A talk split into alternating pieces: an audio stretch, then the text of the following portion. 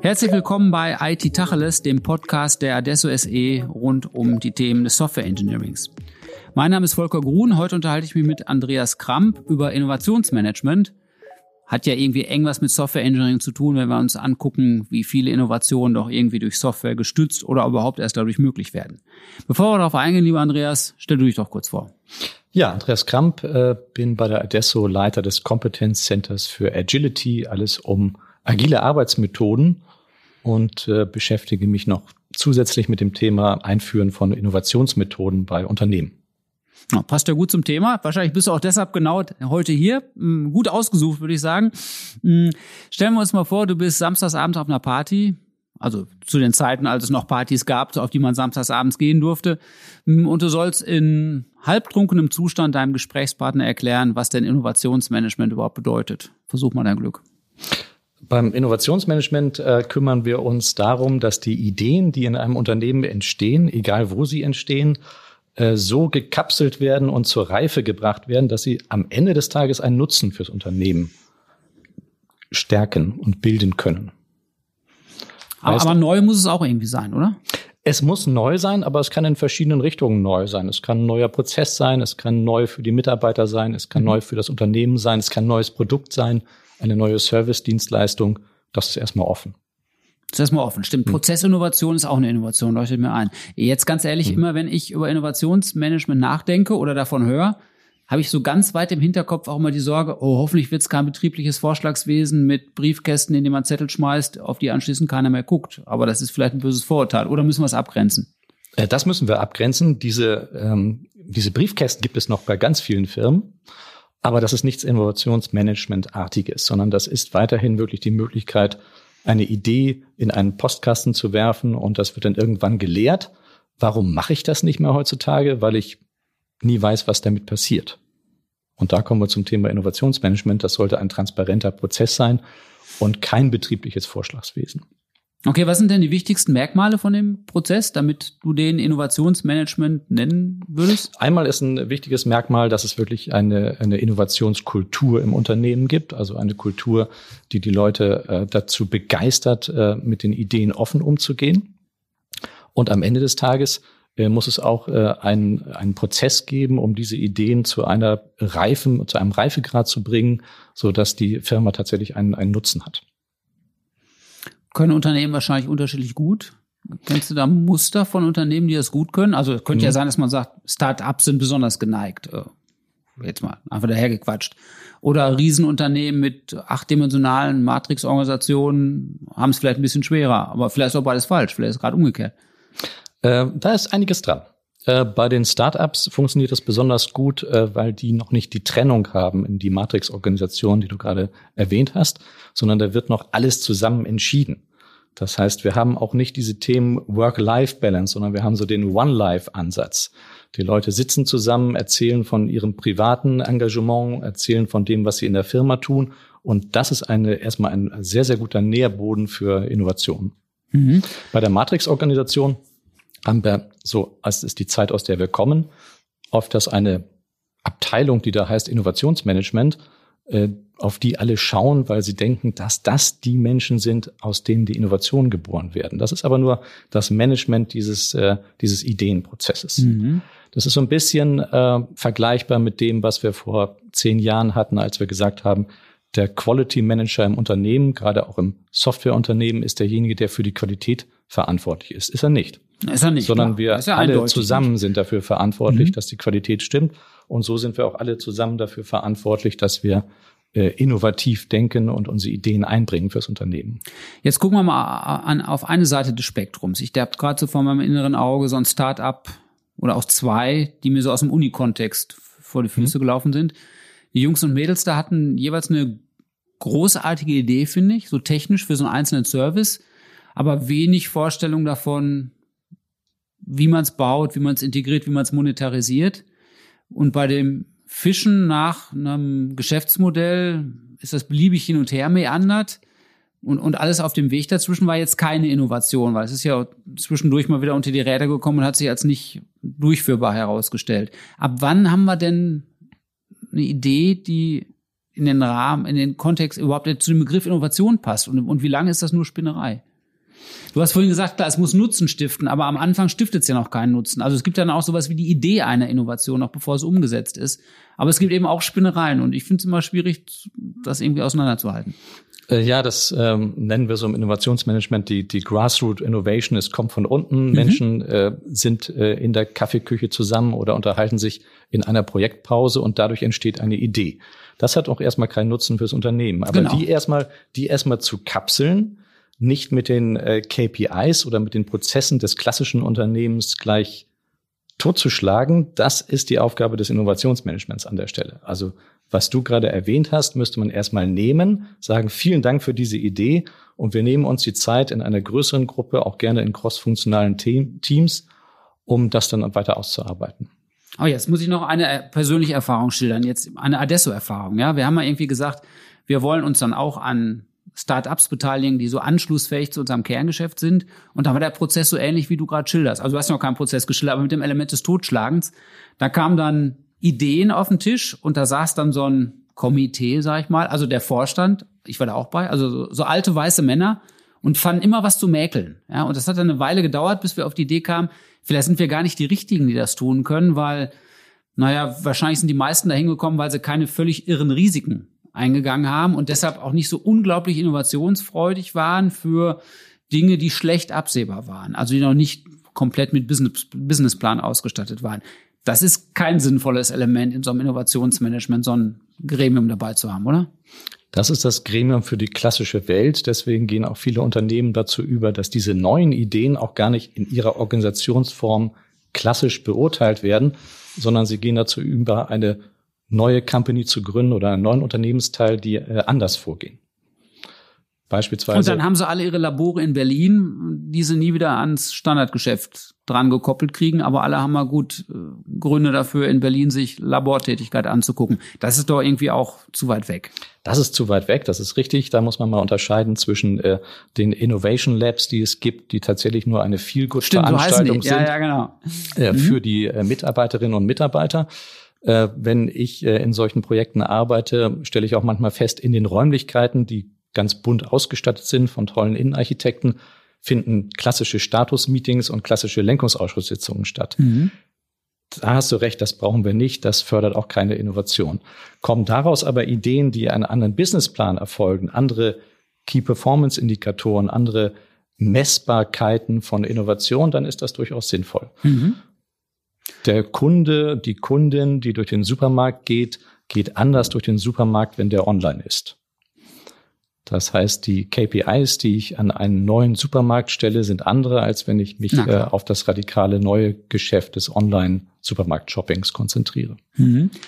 Okay, gut. Nehmen wir das mal so als Spektrum. Was finden wir denn heute so in unserer Kundschaft oder in, überhaupt in Firmen, die sich so mit softwaregestützten Innovationen auseinandersetzen? Was sind die Elemente, die es da erstmal gibt? Machen wir eine Bestandsaufnahme. Wir können dann im zweiten Blick vielleicht nochmal drauf gucken, was du als besonders nützlich empfindest. Äh, was finden wir heute? Wir finden heute Spielflächen für Mitarbeiterinnen und Mitarbeiter, wo sie äh, eine Vision vorgegeben bekommen und äh, zu dieser Vision Ideen entwickeln können. Also nicht einen richtigen Projektauftrag, sondern erstmal eine Spielfläche. Und wenn ich das instanziere in einem Unternehmen, dann habe ich den ersten Schritt zur Innovationskultur geschaffen. Mhm. In diesen Teams wird dann crossfunktional gearbeitet.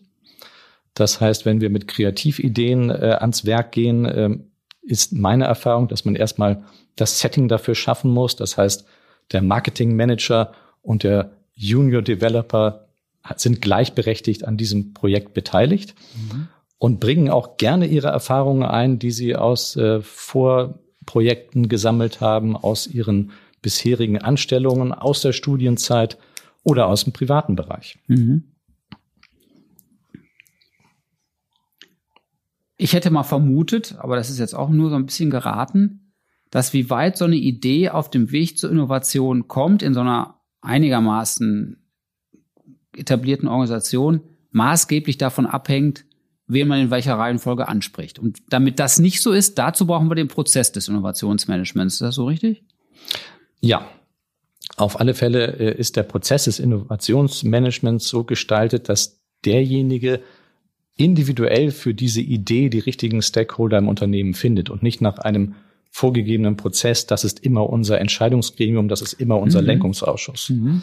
Und das, das, das erste Wichtige ist wirklich diese Idee zu schützen, damit sie nicht von den Regularien Nicht zu früh gleich, getötet äh, wird, ne? getötet Ja, genau, wird. Das, das ist wirklich, auch, das ist das äh, habe ich schon mal gesagt, aber es ist wirklich wichtig zu betonen, dass das ganz häufig passiert, plus dem äh, Not Invented Here Syndrom.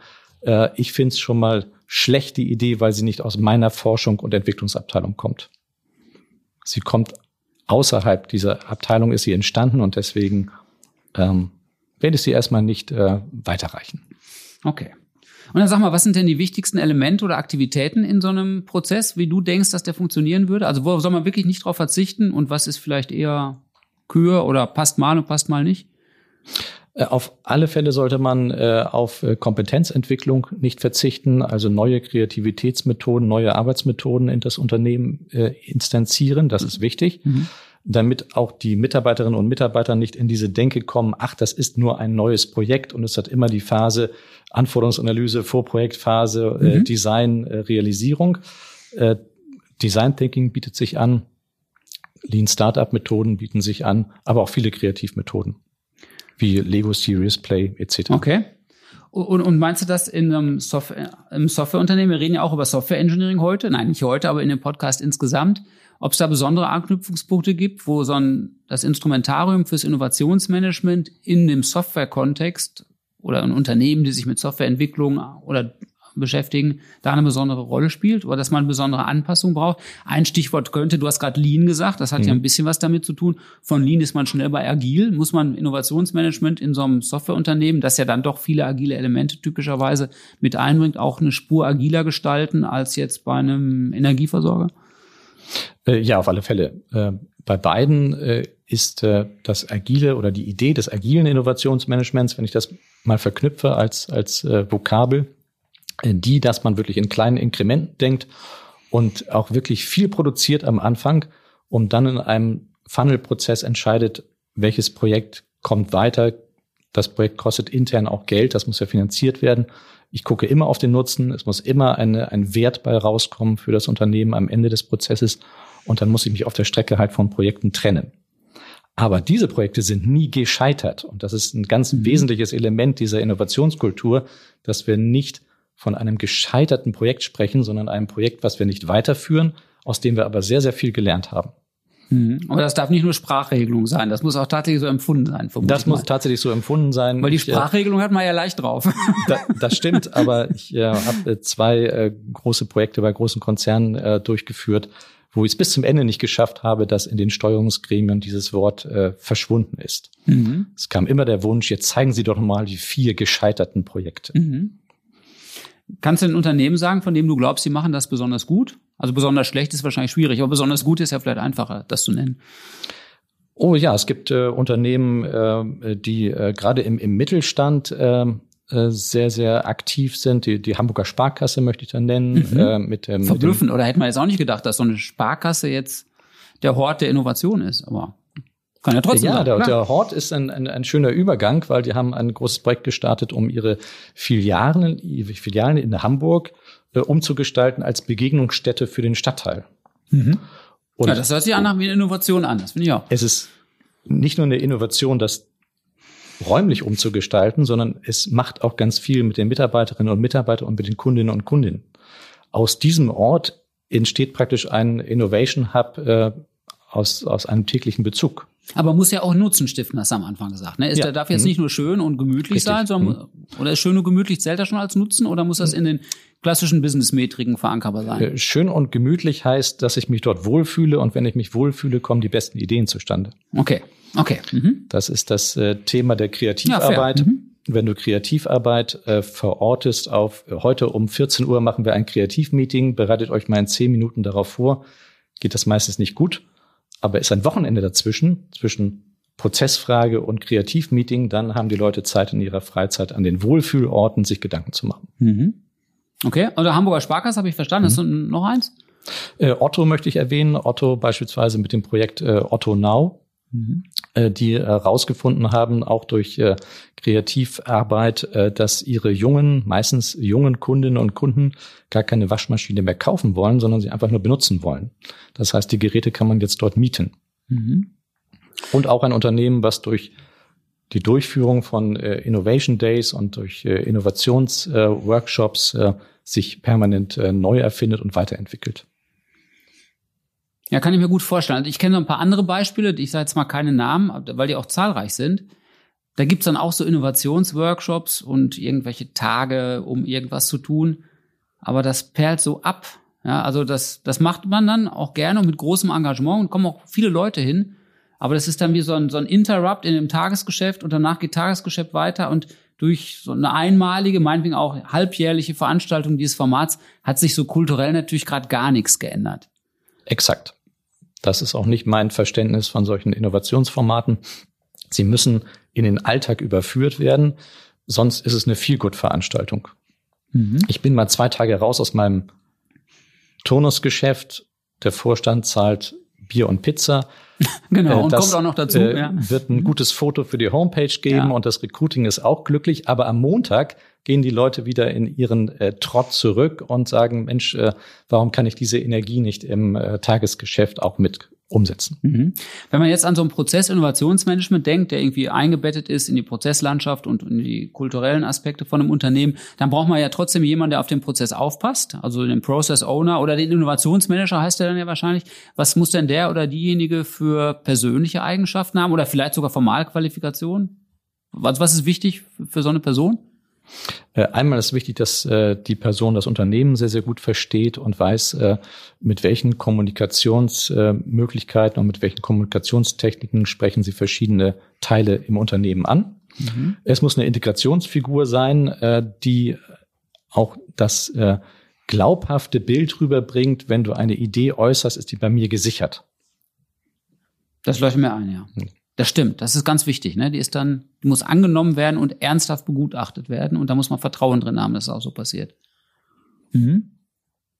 Ja, also Kenntnis des Unternehmens, das macht es wahrscheinlich auch schwierig. Ne? Also wenn man jetzt mal man möchte so ein Thema neu aufsetzen, dann ist für so ein Unternehmen ja vielleicht oftmals einfacher zu sagen, da ist eine neue Stelle, die besetzen wir jetzt neu. Bloß wenn du die von außen besetzt, fehlt ja genau das wesentliche Asset, nämlich die detaillierte Kenntnis des Unternehmens, der handelnden Person und der Zusammenhänge. Also muss man den oder diejenigen, die das tun soll, aus der Mannschaft irgendwie dahin bewegen. Und das ist ja schon nicht einfach. Also jetzt in, in, bei so einem Neuetablieren von so einem Thema. Das ist nicht einfach. Gerne wird auch ein äh, Duo platziert, also jemand, der das Unternehmen schon längere Zeit ja, kennt. Das ist ja vielleicht auch nicht schlecht. Der so ja. Server Services und Produkte gut Bescheid weiß und jemand, der von außen kommt und äh, den wunderbaren Drive hat, erstmal auch wirklich die berühmten dummen Fragen stellen zu können und andere Ideen reinzubringen ins Unternehmen.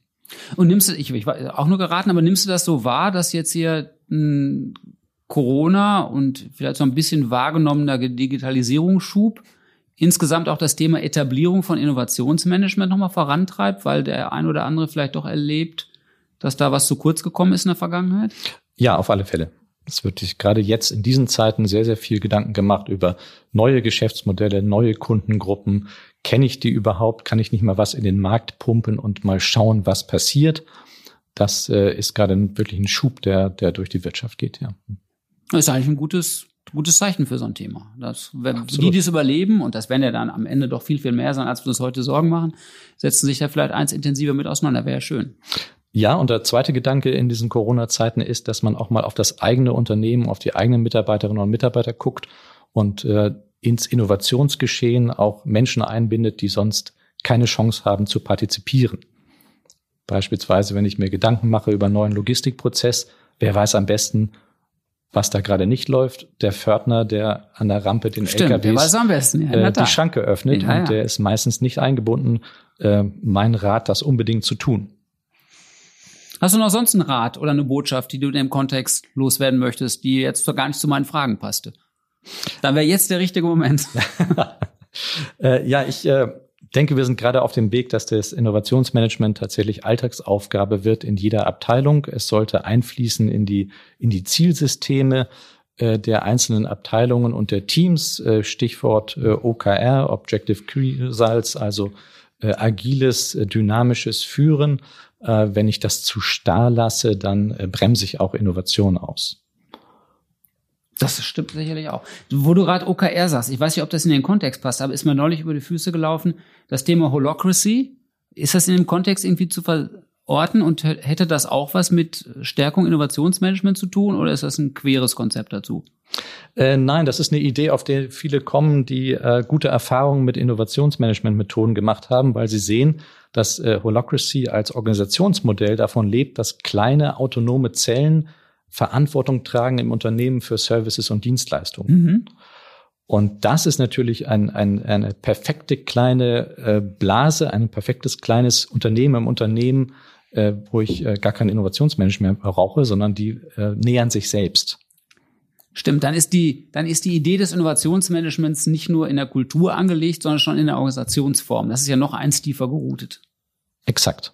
Okay. Und in der Mitte bei Holocracy, in der Mitte würde ein Management-Team sitzen, wo jemand im Prinzip den Nährboden für diese äh, Innovationsvorhaben in den einzelnen äh, Blasen äh, sicherstellt. Aber die einzelnen Teams haben ein großes Interesse, dass sie mit ihrem Geschäftsmodell, mit dem, was sie anbieten, äh, auch noch äh, weiter im Unternehmen Bestand haben. Und dadurch ist so dieses Innovationsgehen schon innerhalb der Teams verortet, ganz klar. Prima, Dankeschön. Was würdest du denn an Videos, Links, Büchern empfehlen für das Publikum, das sich da mehr mit auseinandersetzen möchte? Äh, ein, ein Buch äh, steht auf alle Fälle auf äh, der Platz 1 Liste. Das ist äh, Innovators Dilemma von mhm. Clayton Christensen äh, der das gut analysiert hat, wie äh, träge zum Teil Konzerne agieren und was sie alles tun könnten, um besser zu werden. Der sagt doch, die können, die müssen massiv aufpassen, sonst sehen sie die Innovation, setzen sie nicht um und sind irgendwann weg innoviert durch Marktbegleiter. Das oder? stimmt, das ist so dieser Innovate or Die ja, ja. Ansatz, äh, den ich nicht ganz folge, aber da ist natürlich auch viel Wahrheit dran. Mhm. Äh, Reinventing Organizations von Frederic Laloux zum Thema, wie kann ich das in der Organisation einbetten, ist auf alle Fälle ein, ein guter Ansatz. Äh, wer das wirklich mal umsetzen will, äh, Denkwerkzeuge der Kreativität für Innovation von Florian Rostler finde ich sehr schön. Und zum Schluss mal eine richtig schöne Streitschrift für barrierefreies Denken von dem Brand 1 Gründer Wolf Lotter. Äh, das heißt Innovation Streitschrift. Super, Dankeschön. Kommt alles auf unsere Homepage zum Podcast und kann dann ja auch entsprechend zugegriffen werden.